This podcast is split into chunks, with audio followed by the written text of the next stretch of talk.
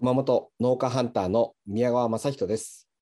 今週は農家とイノシシの共存についてお話をしたいと思います。未来授業。先週に引き続き地方で存在感を発揮するローカルベンチャーにスポットを当ててお送りしています。イノシシによる農作物への被害に直面した熊本県鳥羽島で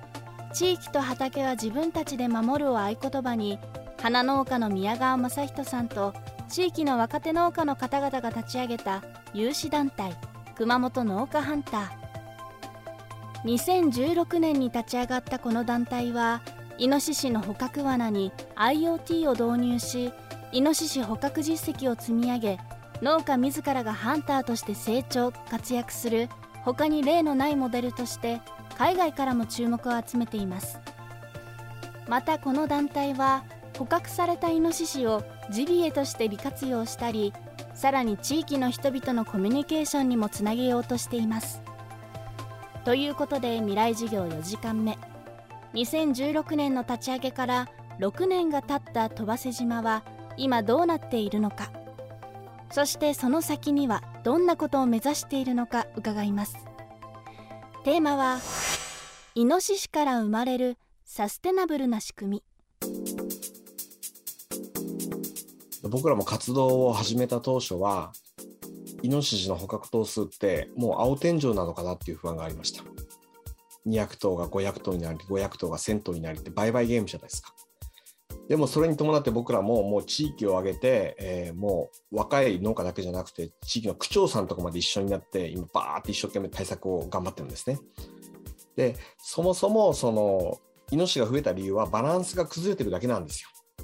イノシシの野生動物の圧と人間の圧で人間の圧の方が押されてるだけなのでこれをちゃんと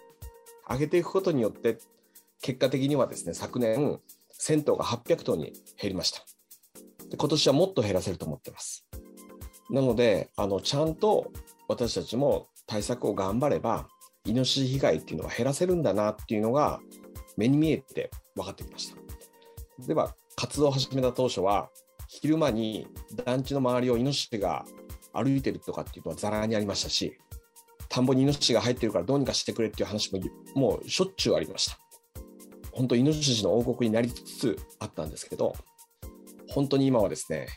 まず昼見ることがなくなってます。で、夜もですね、あの、車にぶつかったっていう話も数年前は、本当年に5件ぐらいあってたんですけど、今は1件ないと思いますね。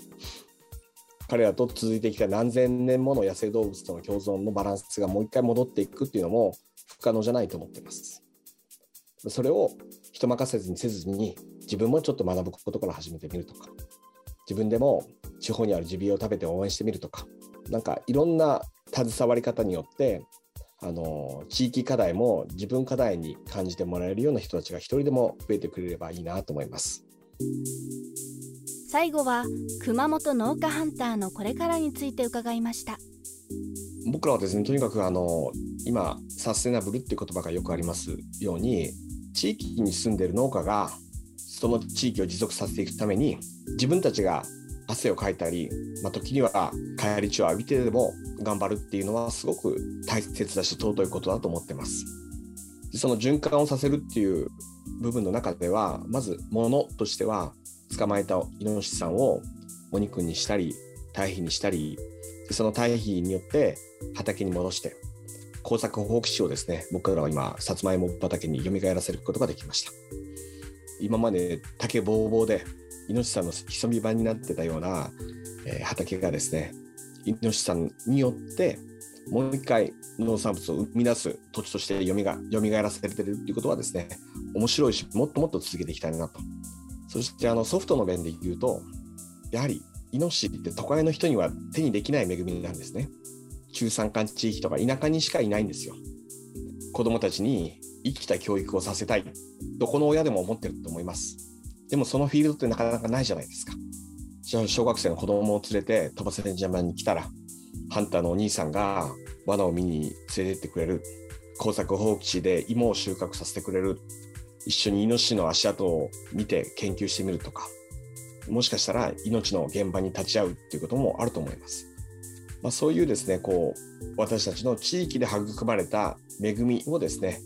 特に子育て中の皆さんとその価値の交換をしていけるような仕組みっていうのを作っていきたいなと思ってます。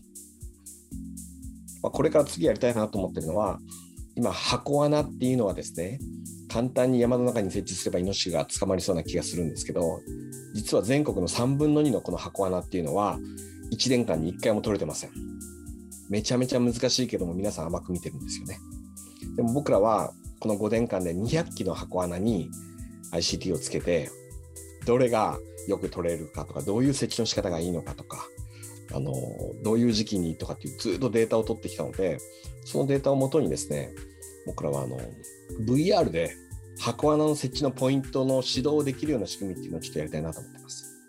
皆さんの現場と現場をつなぐようなですね形としてテクノロジーを積極的に導入していきたいなと思ってます。僕は自称サイバー農家って2007年ぐらいから自分で言ってるので まあ農家のくせにいろいろハイテクを使いこなすっていうことをですね、えー、まあ笑いながら言ってますけど新しい鳥獣対策の仕組み、まあ、サステナブルなあの仕組みっていうのをですね作っていきたいなと思ってます。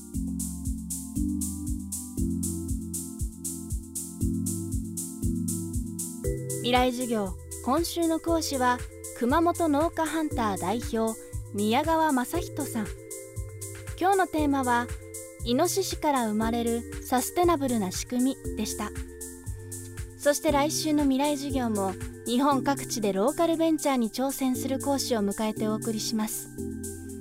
講師は西野正俊さん。北海道厚真町を拠点にした馬による木材の運搬馬搬というローカルベンチャーについて伺います。